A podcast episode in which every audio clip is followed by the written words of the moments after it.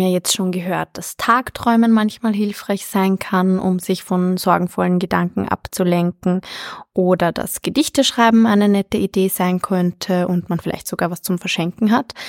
Aber wann haben Sie das letzte Mal spontan eine Geschichte erfunden? Eine Inspiration kommt aus dem PSD Mistelbach.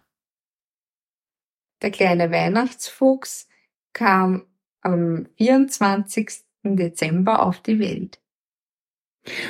Die Fuchsmutter und der Fuchsvater waren so glücklich, ihr kleines Füchslein in die arme Pfoten schließen zu können und erzählten es der ganzen Verwandtschaft über die Buschtrommel weiter. Als die Verwandtschaft die Geschichte von dem kleinen Fuchsbaby hörten, kamen sie alle äh, zum Fuchsbau und wollten das kleine Fuchsbaby sehen. Sie brachten Geschenke mit, die sie auf die Schnelle sammeln konnten, wie kleine Mäuse, Hamster und Maulwürfe. Die Fuchsmutter und der Fuchsvater waren sehr überrascht, wer da aller kam. Zum Beispiel äh, der Igel, die Hasenfamilie, die Rehfamilie und noch viele andere.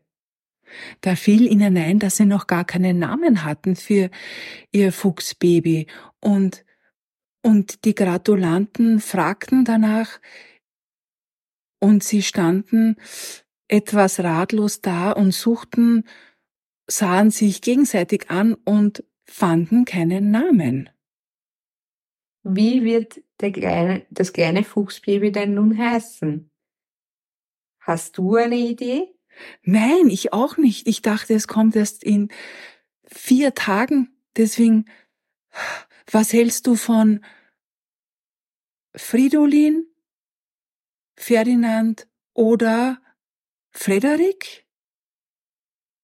Dann nennen wir ihn Ferdinand. Gut, nennen wir ihn Ferdinand und bitten die Großmutter, einen Strampler zu besticken mit seinem Namen.